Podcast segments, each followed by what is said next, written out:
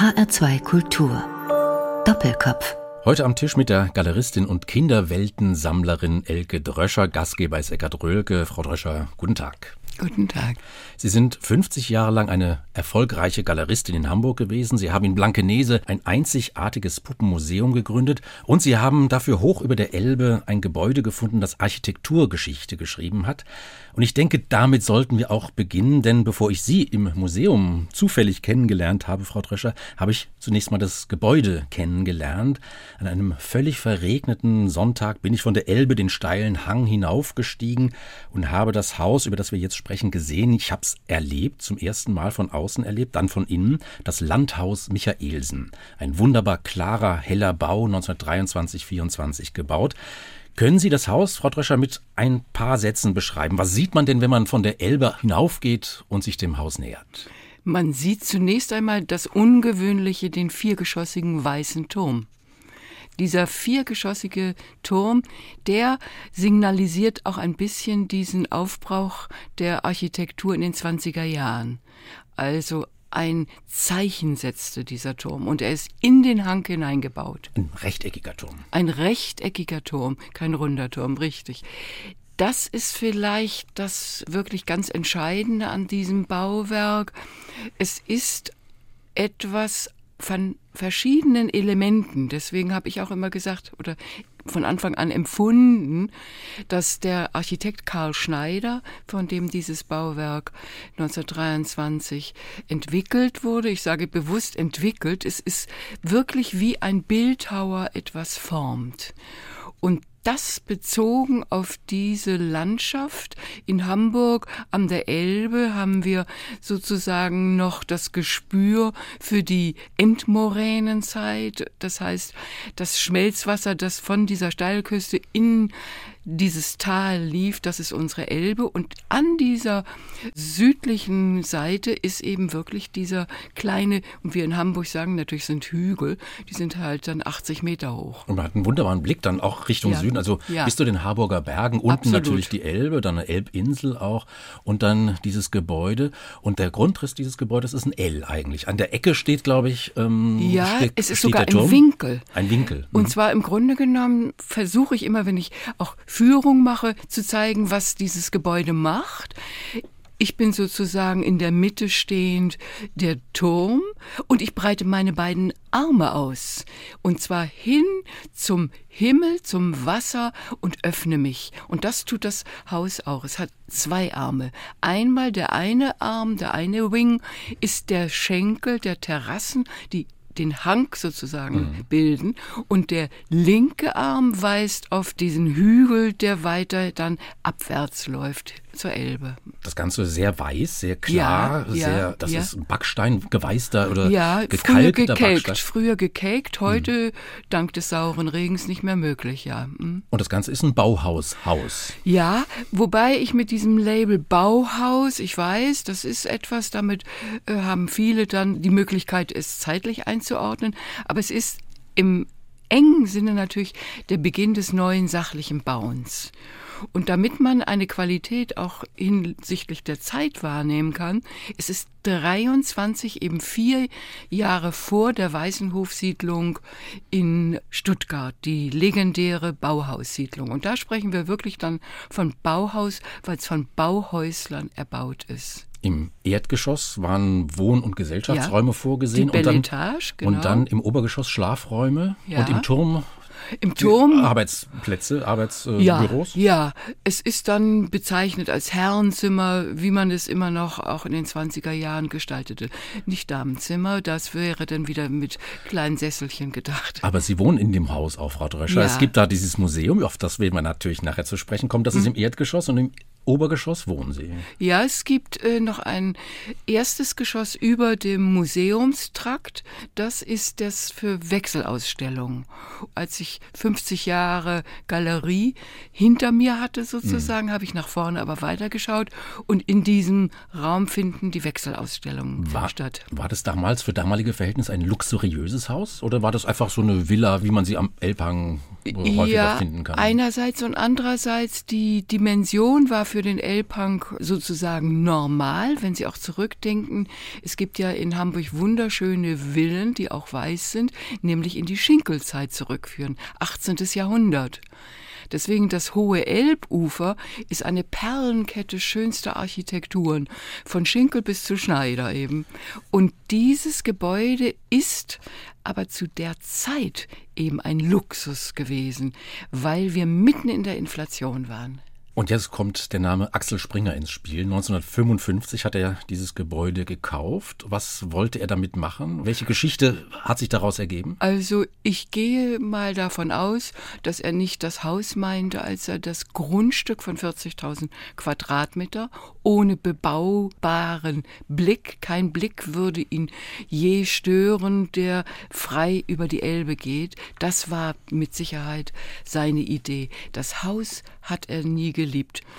Ich hätte mir gewünscht, ihm noch begegnet zu sein, als ich aber Halbzeit feierte. Richtfest konnte ich nicht feiern, dazu war das Gebäude kein Neubau. Ich habe ja einfach nur eine desolate Immobilie vorgefunden, die es in wiederherzustellen. 1985 war das, 85, das, 86. Ja, 84 habe ich es für mich entdeckt. Und es war ein Glück, dass das überhaupt noch stand, das Gebäude. Nämlich Axel Springer hatte eine Abrissgenehmigung, ja. 1970, glaube ich. Also wenn er gewollt hätte, hätte er es einfach abreißen können und dann wäre jetzt ja. dieses Baudenkmal einfach nicht mehr da. Ja, er hätte es gewollt, aber es gab einen kleinen Schutzengel, der flog über den Turm hinweg, sag ich mal.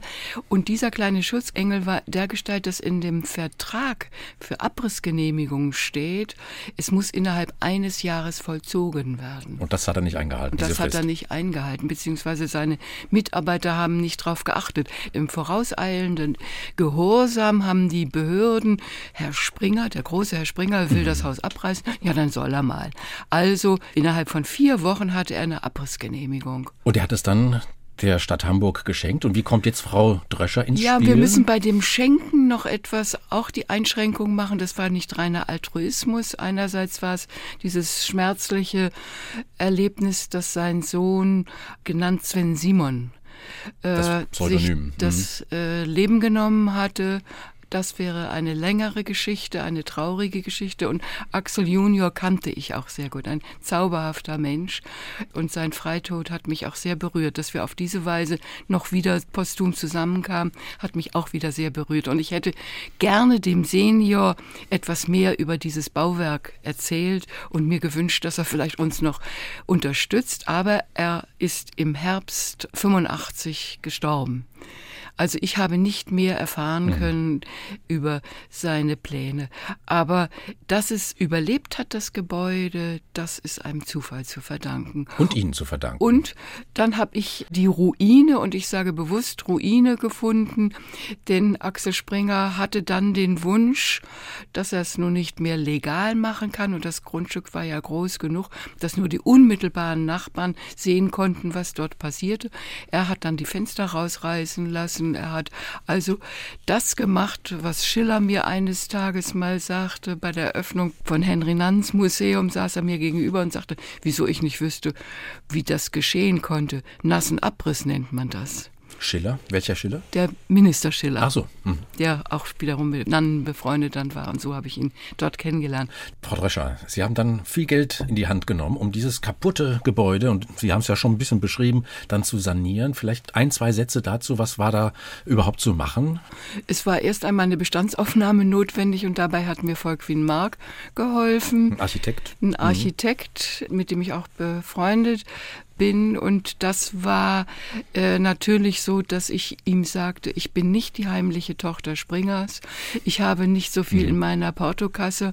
Ich würde alles tun, um es zu realisieren, aber es gibt ein Limit. Und ich hatte eine andere Immobilie, die auch im desolaten Zustand wieder hergerichtet und sie war schon etwas wert an der Elbchaussee. Die wollte ich beleihen, die wollte ich in den Topf werfen und so habe ich gesagt, mehr als eine Million ist nicht drin.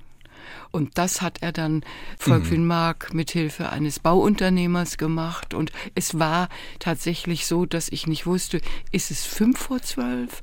Und teilweise glaubte mhm. ich fünf nach zwölf. Und das haben Sie gemacht, Frau Drescher, obgleich Ihnen das Gebäude nicht gehört. Sie haben nur ein ja. Nutzungsrecht. Das ist ja schon, wie, wie nennt man das? Ähm, ja, das philanthropisch. Ist, Äh, nein, ich bin. Mäzenatisch? Nein, ich weiß, dass ich nur zu Gast bin auf diesem Planeten und diese Zeit möchte ich gerne sinnvoll füllen. Und ich weiß, und das ist eine Absprache mit meiner Tochter, sie wird kein Haus zum Verkauf haben, aber sie wird noch immerhin in diesem Haus leben können, allerdings auch alle Kosten übernehmen müssen und dann wäre sie 92. Okay, das war meine Rechnung. Sie wäre 92, weil Sie für 75 Jahre dieses Nutzungsrecht bekommen genau. Genau, ganz genau. Mhm.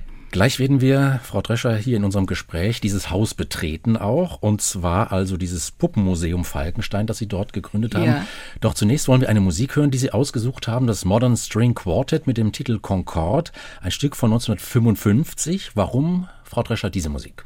Einmal, dass Sie merken es schon bei meiner Auswahl von Immobilien. Ich liebe das Sparsame, Konzentrierte, das Lineare. Und das Modern Jazz Quartet war für mich von Anfang an etwas, was ich sozusagen gleichsetze mit Bach. Dieses Konzentrierte, dieses Schöne, die Schönheit überhaupt dieses Quartetts. Und Concorde war für mich auch der Eindruck beim ersten Mal, als ich den Concorde sah, den Platz, das ist genau diese Musik.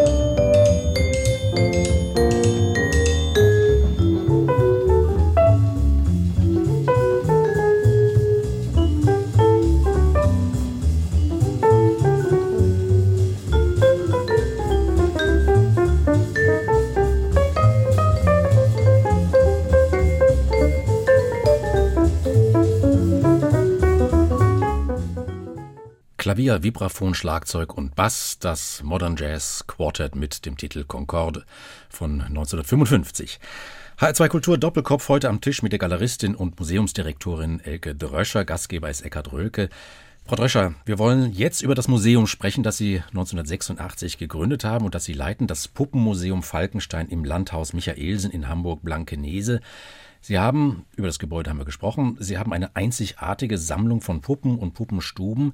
Wie sind Sie denn als Galeristin und als Sammlerin auf die Idee gekommen, sich genau mit diesem Thema zu beschäftigen?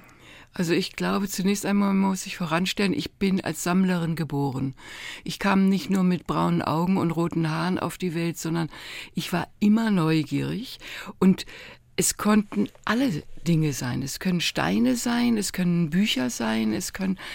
Und dann kam hinzu, dass ich im Hause meiner Großmutter nach dem Krieg hatten wir in Norddeutschland sehr viele Flüchtlinge und die Häuser wurden, kein schönes Wort, aber zwangsbewirtschaftet. Es musste Platz geschaffen werden für die Flüchtlinge.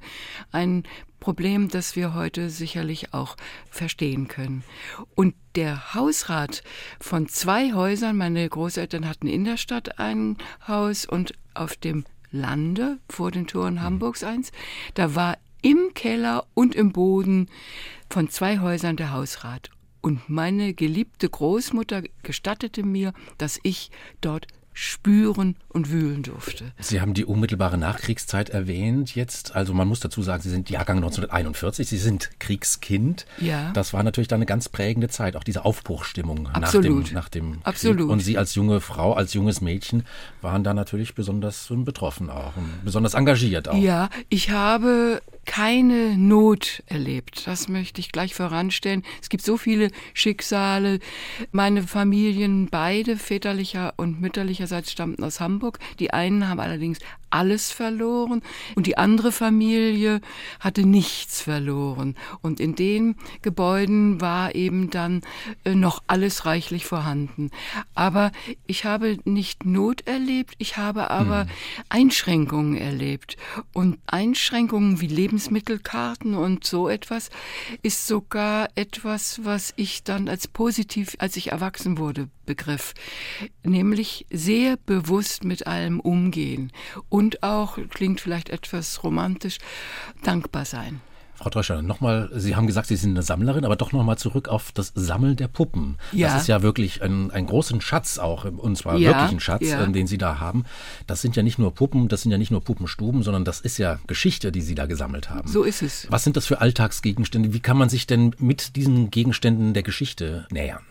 Also es ist so, dass in der Puppen- und Puppenstubenwelt ja immer der Mikrokosmos war. Wenn wir zurückgehen in der Geschichte der Puppenhäuser im 16., 17. Jahrhundert, so waren sie immer so gestaltet, dass sie es abbildeten, was zu einem großbürgerlichen, adeligen Hause gehört, denn nur in dem Umfeld konnte man überhaupt zu der Zeit Puppen und Puppenstuben erwerben und auch in einem Hause unterbringen. Die Puppenwelt war immer ein Abbild der Erwachsenenwelt. Und auch ein Abbild der Perspektive der Erwachsenen auf die Kinder. Ja, absolut. Das ist im Grunde genommen etwas, was sich ja schon im 18. Jahrhundert mit Jean-Jacques Rousseaus Emile, Emile abzeichnet, dass er darstellt, dass Emil kein unvollendeter kleiner Erwachsener ist, sondern einen eigenen Charakter hat. Und das geht durch die Geschichte bis hin zur Montessori, die auch wiederum einen ganz bewussten Blick auf Kindheit und Kindererlebnisse und Erziehung hatte. Das Kind erzieht sich selbst. Also es sind Lehrmittel gewesen. Und diese Lehrmittel, deswegen auch Walter Benjamin mhm. hatte eine Spielwerksammlung. Diese Lehrmittel sind natürlich präzise. Also die Puppenstuben, die hatten einen pädagogischen Sinn, die hatten einen pädagogischen Nutzen. Ja, ja, absolut. Und Sie haben, wenn Sie so wollen, im übertragenen Sinne gerade heute wieder einen pädagogischen Sinn, nämlich für all die Kinder auch, die zu mir kommen ins Museum, weil sie erfahren etwas über ihre Großeltern, über ihre Eltern und über noch weiter zurückliegende äh, Generationen. Die ältesten Exponate bei mir im Museum sind 18. Jahrhundert, also praktisch äh, die Zeit von Jean-Jacques Rousseau. Und ich lege großen Wert darauf, dass wirklich alles aus der Zeit ist. Es ist nichts ein Fake. Mhm. Die Zeit der Fake, die mag ich nicht. Ich finde es wichtig, dass man die Aura auch der Zeit noch spürt. Jetzt müssen wir auch ein bisschen beschreiben, Frau Drescher, wie das in Ihrem Museum aussieht. Also da sind jetzt nicht einfach Puppenstube an Puppenstube und Puppe an Puppe, sondern da gibt es auch wunderbar gestaltete Texte, ganz fein da gibt es auch ähm, Erklärungen, ein paar. Also zum Beispiel habe ich gelernt, ich wusste nicht, was es ist, ein Butterlecker. Ja, genau. Das ist so eine, eine Schleife. Eine Schleife, genau. Und diese Schleife ist im Grunde genommen analog zur Fliege des Mannes. Eben auch hat sie etwas aus der Tierwelt, denn der Butterlecker war ein Schmetterling, der sich sogar, und das kommt, Pladütsch hedert Boderlecker, mhm. der setzte sich tatsächlich auf die Butter und es war der Schmetterling. Und diese Schleifen, die wir, ich bekam auch noch so einen Butterlecker, eine Taftschleife sonntags mhm. in die Haare, die sind eben zum Beispiel ein Gegenstand. Was ist das? Wir können jetzt nicht die ganzen Jahrhunderte durchgehen, nein, die ganzen Puppenstuben, nein, die es bei Ihnen gibt. Ähm, ich sag nur mal Biedermeier, Porzellanköpfe, dann Puppenküchen, Kaufläden auch. Das ist natürlich auch ganz interessant. Gemischtwarenläden, da lernen die Kinder ja dann auch zählen und wiegen und ja, solche Sachen. Also ja, sogar ein Gegenstand gewesen in der Kindheit, in dem wirklich dann Knaben und Mädchen gemeinsam spielten. Denn sehr häufig sind natürlich die Puppen in den Armen einer Puppenmutter. Aber auch das ist nicht immer der Fall. Auch Knaben haben mit Puppen gespielt. Aber eben gerade die Krämerläden sind ganz reizvoll, weil so viel vom Alltäglichen auch zu finden ist. Ich habe Sie als Galeristin und Kinderweltensammlerin bezeichnet, Frau Drescher. Und genau das ist ja der Punkt, die Kinderwelt eigentlich, ja. die man dort sieht. Also die Puppe, die klingt so, so klein, das klingt so mädchenhaft, aber es ist eigentlich eine Kinderwelt. Ja, absolut. Und die in allen Facetten, wenngleich ich eine Einschränkung machen muss, soziologisch, ist es wirklich erst nach 45 möglich gewesen, in allen Schichten überhaupt Spielzeug zu sammeln. Das hängt natürlich auch mit der Herstellung zusammen mit dem Plastik. Und dann kommt etwas zur Sprache. Auch einen großen Bogen habe ich um Barbie gemacht. Mhm. Und meine Tochter, Jahrgang 68, kam voll in die Barbie-Zeit. Und als sie mit ihrer Freundin mit Barbies kam, habe ich gedacht, ist doch nicht möglich. Sind doch beides kultivierte Mädchen. Aber ich habe es gelernt. Und ich habe heute auch ein Herz für Barbie. Und wir haben auch eine Ausstellung gemacht über ja, Barbie-Puppen. Ganz genau. Mhm. Zwei Sonderausstellungen. Zwei Einmal habe ich die Berufe von Barbie gezeigt.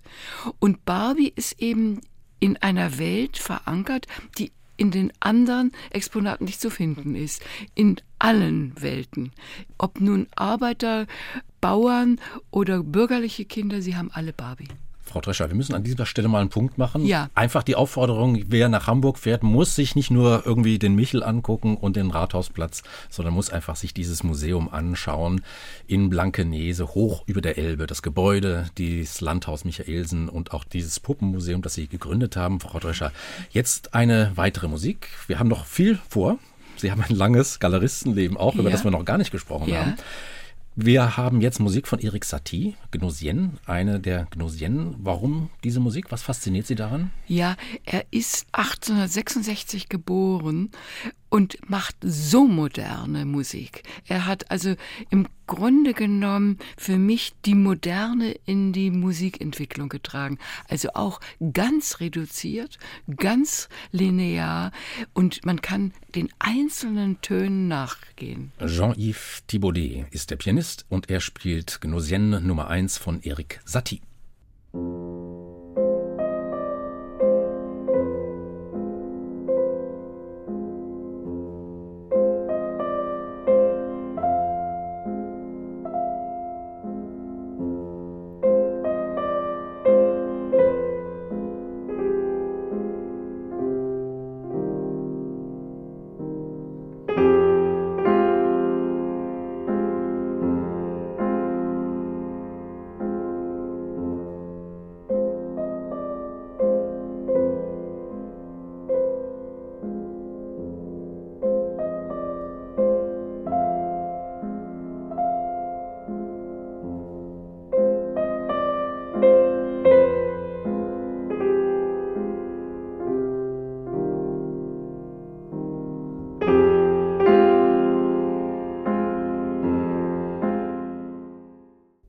Gnosien Nummer 1 von Erik Satie mit dem Pianisten Jean-Yves Thibaudet.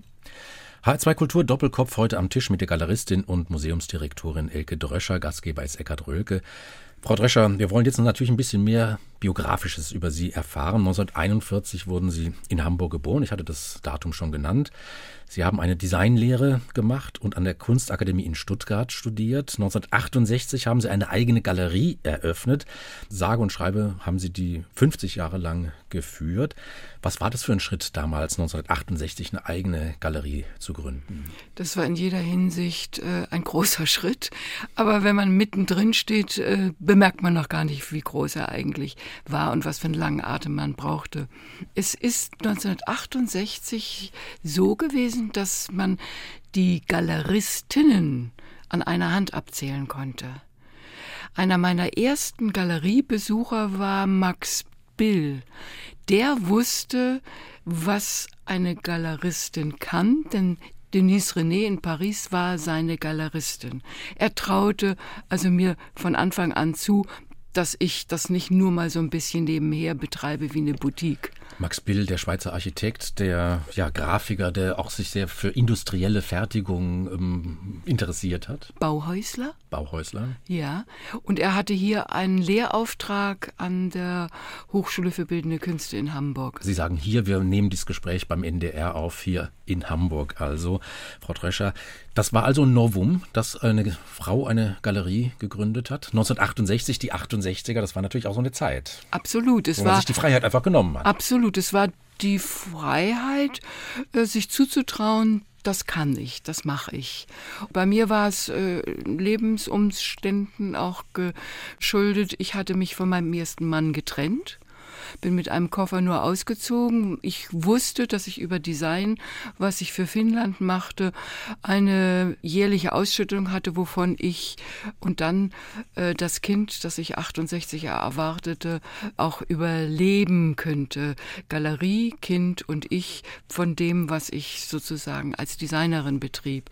Aber es war noch etwas, was diese Galerie besonders in Hamburg machte. In Hamburg war der Konstruktivismus, die konkreten und die 20er Jahre nicht so stark vertreten. Aber es war meine Leidenschaft. Und dann sind Sie auf die Suche gegangen, haben Künstler angezogen, ja, es, Kontakte geknüpft. Ja, 68 begann es auch, dass man nach New York ein Auge warf, wenngleich meine Galerie sehr europäisch und deutsch ausgerichtet war. Aber es war 68 auch eine Ausstellung in Stuttgart, die wichtig war, nämlich Bauhaus. Und da hatte ich das große Glück, dass äh, Max Bill entdeckte mich, als ich zur Vernissage dort kam und stellte mir noch oder stellte mich eben noch Gropius vor. Und das waren also noch Zeiten, in denen ich auch noch viele Bauhäusler kennenlernen konnte. Ich habe also Kontakte, die ihrerseits froh waren, dass sich jemand für sie interessierte. Also man muss sich immer wieder vorstellen, es gab die Dokumenta schon. Mhm. Es war auch in der Galerieszene ein Aufbruch und es begann dann auch mit dem ersten Kunstmarkt in Köln sehr bald. Meine erste Beteiligung war dann 72 sowohl in Köln als auch in Basel und ab da ging es dann für mich eigentlich bei den Messen, also ja, Art Basel. Mhm. Ganz genau. Das war auch natürlich ein Novum, dass eine Kunst auf einer Messe ausgestellt werden kann. Das war ja im Grunde genommen eher etwas, man betritt ein Museum oder eine Galerie und spricht etwas leise. Und nun in einem Messegeschehen, mhm. wo es quirlig ist. Und das war schon ein wichtiger Schritt. Ja. Wenn man Ihnen bis hierher zugehört hat, Frau Drescher, dann weiß man, dass Sie sehr gut über Kunst sprechen, über Kultur sprechen, über Architektur sprechen, aber zum Galeriewesen gehört ja auch das Wirtschaftliche. Haben Sie gut gewirtschaftet, ganz offensichtlich, sonst würde Ihre Galerie nicht ja, 50 Jahre bestehen. Ja, ich habe das als Fähigkeit sogar auch schon gehabt. Auf dem Gymnasium waren zwei Fächer meine Leidenschaft, Mathematik und Kunst. Also irgendwas ist da drin. Zwilling geboren. Mathematik heißt in Ihrem Fall ich dann kann auch gut rechnen. Gut rechnen und gut verhandeln. Ja, das Verhandeln war damals eigentlich noch nicht so wichtig, denn alle wollten. Und diese Verhandlungen, die man heute mit Künstlern führen muss, äh, weil die Preise so in, durch die Decke geschossen sind. Also damals muss man sich immer wieder vorstellen, es waren alle noch sehr erpicht, auch eine Ausstellung ausrichten zu können. Jetzt nennen Sie mal ein paar Namen von Künstlern, deren Werke Sie verkauft haben, die Sie vertreten haben. Also gleich am Anfang zum Beispiel Ruprecht Geiger. Ruprecht Geiger war damals schon Professor auch noch in Düsseldorf. Frutrunk, auch Konstru aktiv, konkret war in München. Es war dann zum Beispiel in der Kästner Gesellschaft eine Eröffnung von Gotthard Graupner. Dann bin ich, obwohl ich gerade aus New York kam, und damals war das wirklich noch so, dass man dachte, man muss sich jetzt eine Woche erstmal ausruhen. Aber ich hatte auf dem Tisch liegende Einladung zu der Eröffnung von Gotthard Graupner in Hannover. Also bin ich gleich den nächsten Tag nach Hannover gefahren. Gab, Mit Jetlag noch ein bisschen. Ja, sowas das konnte man sich ja gar nicht erlauben. Und dann hatte ich meine kleine Visitenkarte Gotthard Graupner gegeben, denn der war hier auch Professor in Hamburg an der Hochschule. Und Gotthard Graupner, ganz, äh, sag ich etwas despektierlich, Malerfürst, mhm. zog die Brauen hoch und sagte, in Hamburg stelle ich nicht aus. Und das hat mich zutiefst geärgert. Als Hamburgerin hört man sowas gar nicht gern. Dann habe ich Kontakt zu einem anderen Professoren aufgenommen und dann habe ich zu Gotthard Graupner den Kontakt aufgenommen und ihm die zugefrorene Alster gezeigt. Und das war für ihn wie Caspar David Friedrich, denn er liebte den Künstler sehr. Und dann wurde Graupner auch in Hamburg gezeigt. Auch ausgestellt, genau. Und das war. Ein kleiner Triumph für ja, Frau Drescher? Immer wieder. Ich habe es gesammelt, diese Triumphe, weil ich das schön fand. Noch einen anderen Triumph vielleicht? Ja, äh, zum Beispiel die Max Bill-Ausstellung, da habe ich etwas gemacht, was ich auch nicht wusste, dass man es nicht tut, aber es ging. Die Exponate von Max Bill kamen natürlich per Spediteur verpackt und ich äh, hatte Restaurieren belegt an der Akademie in Stuttgart. Ich wusste schon, wie man mit Kunstwerken umgeht und das war für mich immer das Schönste, der Besuch im Atelier entdecken und die Exponate auszupacken und das erste hinzustellen und einfach atmen, mit der Kunst atmen. Auch über dieses Thema, Ihre Galerie 50 Jahre Elke Dröscher, könnten wir Stunden sprechen. Einen Namen möchte ich doch noch erwähnen, den hatten Sie im Vorgespräch mir gesagt, Robert Wilson. Ja. Den haben Sie auch kennengelernt der war auch bei Ihnen vertreten. Er war nicht vertreten. Vertreten ist für mich immer tatsächlich, dass ich dann über Jahre ihn auch an Museen und Galerien weiterempfehle.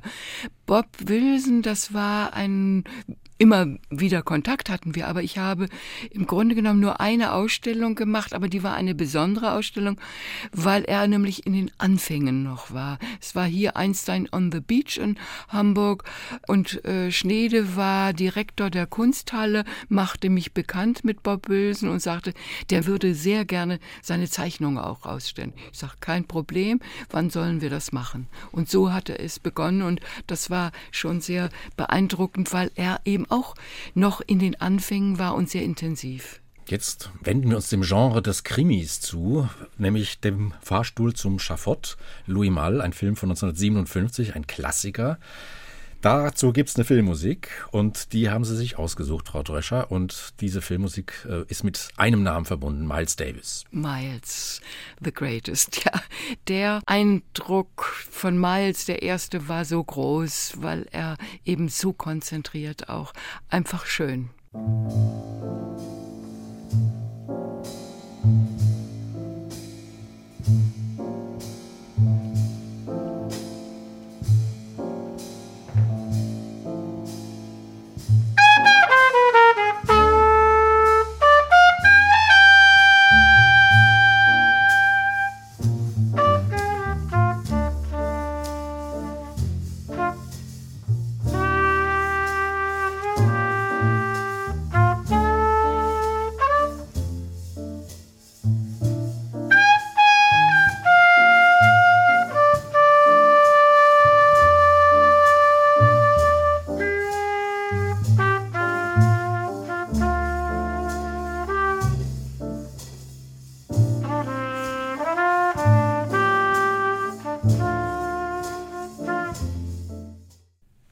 Trompete von Miles Davis, eine Musik, die er gemacht hat zu dem Film Fahrstuhl zum Schafott von Louis Malle 1957. Frau Dröscher, das bringt mich natürlich hier in H2 Kultur Doppelkopf auf die Frage, ähm, haben Sie selber mal Musik gespielt, ein Instrument gespielt? Ja, Klavier.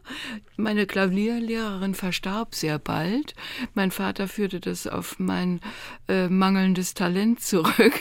Aber nein, Spaß beiseite. Ich spielte auch mit meinem Vater vierhändig und er monierte, dass ich wirklich kein Taktgefühl habe. Ich war immer zu schnell fertig. Und es ist so, dass ich einsah, dass ich lieber gestalterisch mit meinen Händen was anderes machen sollte. Aber der Jazz oder die Musik hat Sie immer fasziniert, ja, auch schon ja. als Schülerin vermutlich. Ja, oder? ich habe in einer sogenannten Jazz AG meine ersten unterschiedlichen Wahrnehmungen zu Interpreten entwickeln können und äh, dann natürlich hier im NDR Michael Naurer ist für mich ganz wichtig gewesen und wir hatten sozusagen eine Verbindung, denn er kam zu mir in die Galerie Galerie, als die gerade gegründet war und erwarb auch Grafiken und er war für mich auch ganz wichtig. Michael Naurer, das war der Jazzkenner, Fachmann, Jazzredakteur. Viele, viele hunderte Sendungen hat er gemacht. Ein ganz großer, wichtiger Mensch. Frau Dröscher, Sie haben das wunderbare architekturhistorisch so bedeutende Landhaus Michaelsen in Hamburg-Blankenese gerettet und renoviert. Wir haben das gehört und Sie haben dort auch 1986 das Puppenmuseum Falkenstein eröffnet. Das Haus und das Museum sind mit Ihrem Namen, mit Ihrer Person verknüpft. Wie erleben Sie denn denn die jungen Familien, die jetzt zu Ihnen ins Museum kommen? Ja, das ist etwas, äh, was mich teilweise berührt, dass ich, es schlägt mir sogar auf die Stimme, weil mich etwas berührt, dass ich feststelle, gerade gestern kam eine Mail von einem jungen Vater, der mit seinen zwei Söhnen am Sonntag im Museum war. Und dann könnte man ja sagen, wieso? Söhne im Puppenmuseum. Es war so großartig. Der eine war zwölf und der andere acht. Und ich schicke die Jungs meistens dann los, weil ich nicht weiß, gehen die gleich wutschnaubend raus oder stöhnen sie, ach, so ein Mädchenkram oder so. Und dann zeige ich ihnen etwas wie eine Dochtschere. Die ist dann nur drei Zentimeter lang. Äh, was ist das wohl? Und dieses Thema, was ist das, ist mir ganz wichtig. Schaut genau hin. Achtsamkeit ist mir ganz wichtig. Und deswegen sind die kleinen Gegenstände so wichtig. Da muss man präzise sein, genau hinschauen. Und die beiden Jungs, wie man so schön sagt, dockten an. Und wenn man genau hinschaut, dann sieht man zum Beispiel in einer Puppenstube auch eine ganz kleine Büste von Johann Wolfgang von Goethe. So ist es. Denn auch der hat natürlich stattgefunden in einem bürgerlichen Hause.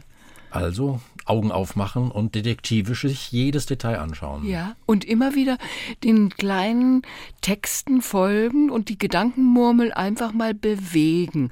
Und das ist es, was ich so wichtig finde, eben diese Achtsamkeit, die sollte viel mehr gepredigt werden. Frau Drescher, ich hatte es vorhin gesagt, Jahrgang 1941, da stellt sich natürlich die Frage, ähm, haben Sie überlegt, wie es weitergeht? Haben Sie mal überlegt, das Museum weiterzugeben? Das ist ja so mit Ihrer Person verbunden. Das ist ja. eine Frage, die ist vielleicht unangenehm, aber ich stelle sie trotzdem. Nein, nein, die ist zwingend. Wir haben alle äh, ein, ein Datum, das wir nicht wissen, und dann äh, muss man es abgeben.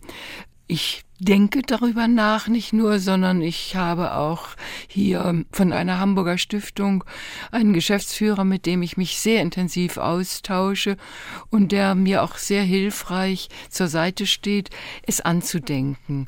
Und da gibt es dann eben schmerzliche Wahrnehmungen, dass ich feststelle, ich habe ja von der Freien und Hansestadt Hamburg keine Zuschüsse. Ich werde überhaupt nicht unterstützt, in keiner Form. Weder fürs Haus eben, obwohl es das äh, Haus der Freien und Hansestadt ist. Und unter Denkmalschutz steht, seit ja. Sie es renoviert haben, vorher ja, nicht. natürlich, ja. Das ist natürlich Sicher. auch fast ganz, Ironie des Schicksals, oder wie sagt man? Nein, das ist ganz wichtig, ja. Ja, ja, das ist mir ganz wichtig auch gewesen. Ich bin vorher zum Denkmalschutzamt gegangen, um zu klären, äh, wird es unter Denkmalschutz gestellt. Denn hier wird auch in Hamburg immer noch sehr viel abgerissen. H2 Kultur Doppelkopf. Heute am Tisch mit der Galeristin Elke Dröscher, die 1986 in Hamburg-Blankenese das Puppenmuseum Falkenstein gegründet hat, in diesem wunderbaren Landhaus Michaelsen. Eine Musik, Frau Dröscher, zum Ausklang haben Sie mitgebracht, ausgewählt. Ruben González mit dem Titel Buena Vista Social Club. Legendär, der Musiker, die ganzen Musiker aus Kuba. Warum diese Klänge zum Ende? Ja, genau. Diese Klänge deshalb zum Ende, weil sie auf Ihre Frage hinweisen. Think Positive. Die Kubaner sind für mich wirklich großartig. Das wirtschaftlich wirklich da niederliegende Land strahlt so viel Optimismus aus. Und ich bin optimistisch, dass ich es einfädeln kann, dass diese Schätze, die im Museum sind, weiter bestehen werden, dass sie vielleicht dann doch auch von der Stadt noch mehr Akzeptanz und Unterstützung finden positiv. Am Mikrofon waren heute der Gastgeber Eckhard Rölke und der Gast Elke Dröscher. Frau Dröscher, vielen Dank für Ihren Besuch hier im Studio. Das